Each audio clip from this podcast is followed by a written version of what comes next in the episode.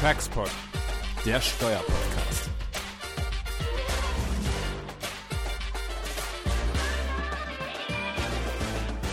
Welcome to TaxPod, a new episode of our um, German tax law podcast, which is now uniquely in English. Uh, usually, we, we do it in German because we um, we figured in the beginning that uh, German tax and analysis that is already something that puts German people to sleep. Not bother too many other people with it too, but now we have a different story because this time our topic is of utmost importance for international advisors, for international clients. Um, because we talk about limited taxation in Germany, which is the equivalent of source taxation. And in, in the past few months, we had tons of cases coming up and the discussion about one German law that tries to put under German taxation the um, royalty payments between foreign parties, no German involved, only because of IP that is underlying this royalty payment, which is registered in some German register. So, German tax authority said, we put this taxable. And actually, the people with me in this podcast figured out some very, very good arguments why this can't be the case. And so I would like to welcome my co host, Jens Schönfeld. Hi, Götz. Hi, Jens. And Nadia Altenburg. Hi, Götz. Hi, Nadia. And Benedikt Ellenrieder. Hi, Götz. All of them are colleagues of, of mine. And um, these are the forerunners of this great argument that we developed why it should not be taxable and that actually made the, the legislator react in a very positive way. Uh, without further ado, I will transition over to Jens, uh, who will explain the cases and explain the facts, and then you can actually go on with your arguments and explain to our listeners what has happened. I mean, it's it's pretty crazy times actually. There are weekly updates necessary on this, but now we got some very up to date uh, situation to talk about. Yeah, great. Thanks, Götz. And um, yeah, I will give a short introduction. And, and all started by the beginning of this year. And as you said, Götz, um, there were some cases popping up in which um, royalty payments between just foreign companies involved German registered IP. And the question arises whether this might be subject to tax. And I will give you an example uh, later. Um, the wording of the law is quite clear, and um, and therefore um, um a law firm uh, and some colleagues from from, from us um, uh, came over and said, "Well, Jens, uh, do you have any idea how we can solve this problem?" And I said, "Well, look, um, the wording of the law is quite clear, but." We discussed it internally and in our team, and I still can remember how we sat together in uh, in our office with Nadia and Benedikt and, and Christian and Matthias and, and discussed how we can solve the issue. And Nadia said, well, that's somehow unbelievable yeah, to tax a situation in which just German registered IP is involved. Yeah, that can't be true. And uh, then Nadia and Benedikt, they both dig really deep in the past because the law is quite old, more than 100 years, not more. It was established, I think, in 1925. 1925. Yeah, and, and, and, and we figured out that uh, the legislator didn't have the idea to take those those royalties. Yeah, and we even found some um, uh, jurisprudence um, from the uh, highest uh, court of that time, the tax court, and which also was in favor for our argument. And, and that's why we call this argument the Nadia argument, and, and, and Nadia and Benedikt both developed this argument. Um, before I hand over to, to Nadia and, and, and Benedikt, I will just give a short case for better understanding what's the problem actually. And um, so, guess the situation uh, between two say, US companies, and uh, one is an IP co, and the other one is an operating co and uh, the opco. And the IP co uh, has a, the Mickey Mouse brand registered worldwide, so also in Germany. And for this IP, the opco pays a royalty, which is okay for the worldwide protected IP. And then it produces t shirts and prints the Mickey Mouse just on this t shirt. And then sells the t shirt just in the US, not in Germany. So, the only nexus for German taxation might be the registration of the IP. And that's why we said, well, it can't be true that we tax those royalties. So, and then now I stop talking and hand over to, to Nadia. Thank you, Jens. Yeah, this this was in fact the the fact of the case presented, and, and it felt very unnatural that the mere registration in, into a German register should be enough genuine link to create a German taxation right, because you have this natural understanding of what is the resident state, what is the source state. But the source here, if you sell those T-shirts in the U.S. and there are two U.S. companies involved, where where is the German source? It doesn't really connect it in my brain.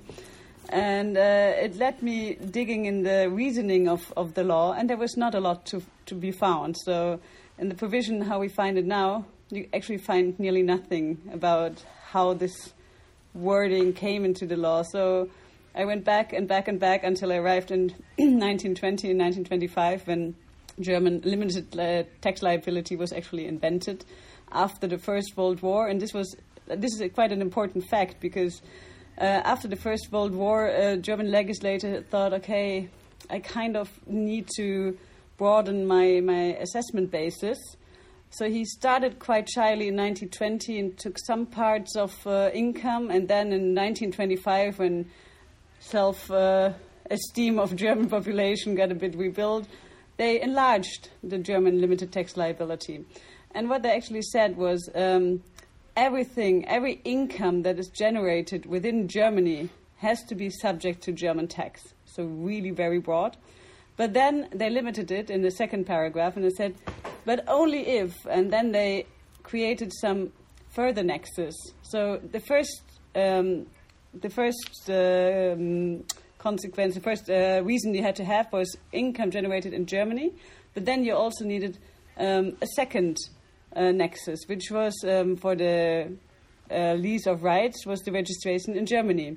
And then my colleague Benedikt found uh, this principle in all of the other provisions of, uh, of the law. So, uh, yeah, we, we kind of dig that up. And when we looked at the jurisprudence, as Jens said, the law was clearly interpreted that way since 1925. So we got um, decisions from 1930, 1934 but also from uh, the Federal Fiscal Court from 2011, where it also seems that he follows this understanding. So then it became really surprising that now suddenly the law should be interpreted in a different way. Yeah, there was a saying in our team uh, which said, well, not even the Nazis uh, wanted to tax those payments, yeah, and um, and we will tell you what what what what what actual developments we have. But uh, Benedikt, yeah, that's right. Um, after Nadia found out uh, what the historic legislator actually intended to do, uh, as Nadia already uh, told, uh, I looked all the other numbers in Section 49 of the German Income Tax Act. This is the section which establishes the German tax nexus for the limited tax liability. And uh, there were three principles and every other number. It was uh, first, of course, when your activity actually happens in Germany, then the nexus is quite obvious. The second, when you uh, when the economic success of your activity, even if performed abroad, actually results in Germany. For example, um, you exploit something uh, in Germany.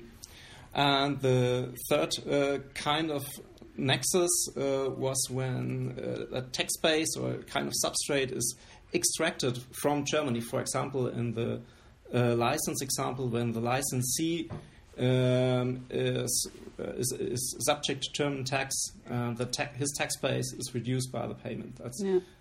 but that's Yeah, I think the, the, common the, the common factor that you can really uh, identify you is that you only have to pay taxes if you're actually using German Yeah. infrastructure. So then it's kind of a remuneration of the German infrastructure. But it needs to be something more than just uh, deriving income from, from Germany. But I mean, deriving income is the first requirement. So if you don't have that, there is no tax. Absolutely. Absolutely. But but but people, um, I can feel the enthusiasm that you have about your argument, and I mean I already introduced you as the forerunners and um, really the first people who really developed these arguments and actually stuck to them when other people said, okay. This is interesting, but the wording of the law is wider than you think. And, well, something happened and this is why we are so enthused.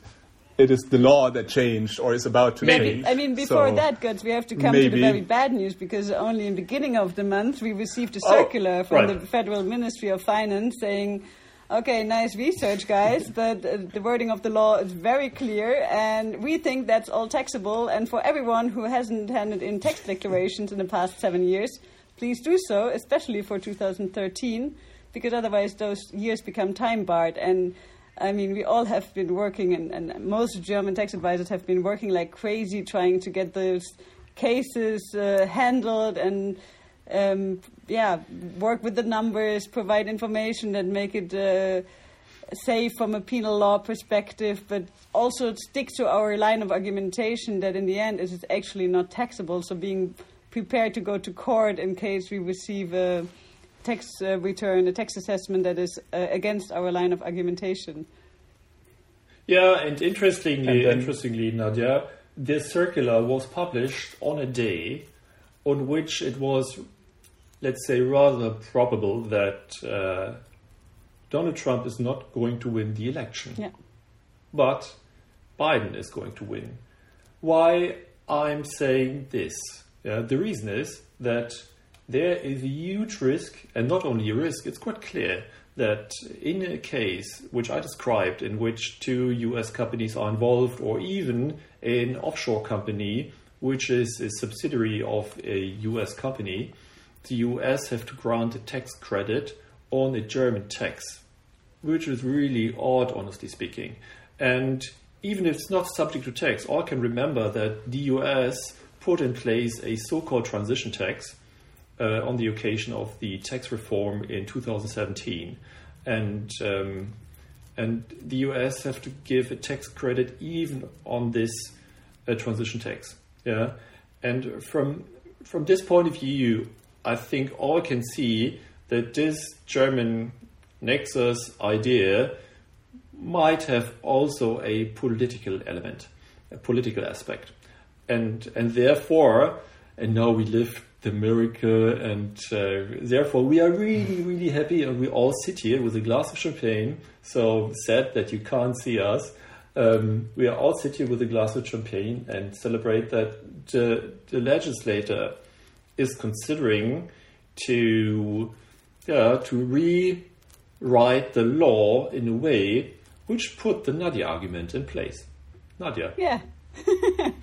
I don't know what to say. I'm just joyful. Um, so, so what he's actually doing is he's uh, deleting the sentence that refers to the registration within a German register, and in, in in his reasoning for the law, he actually says, "Yeah, this is not how the legislator in 1925 meant the law to be applied."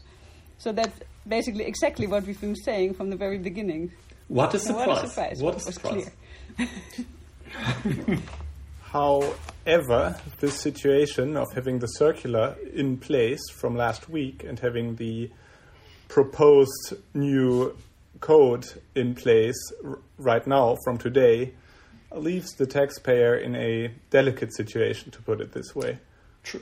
Would you like to elaborate on that? Yeah, true. I agree. I agree because um, the circular from the German Federal Ministry of Finance is still in place, and the law, the, draft bill, has not been uh, enacted yet. So, at the moment, the situation is that you have to give these tax declarations, or you have to file those tax declarations, which is honestly speaking, really bad, and from a compliance point of view, um, um, a, a really hard exercise.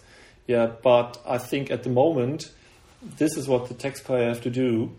Uh, I think for the years 2014 onwards, um, one can consider um, uh, to wait, and I think the next days will show how the authorities are going to react. I think we will have some calls as soon as uh, we can um, have the possibility to get in contact with the authorities.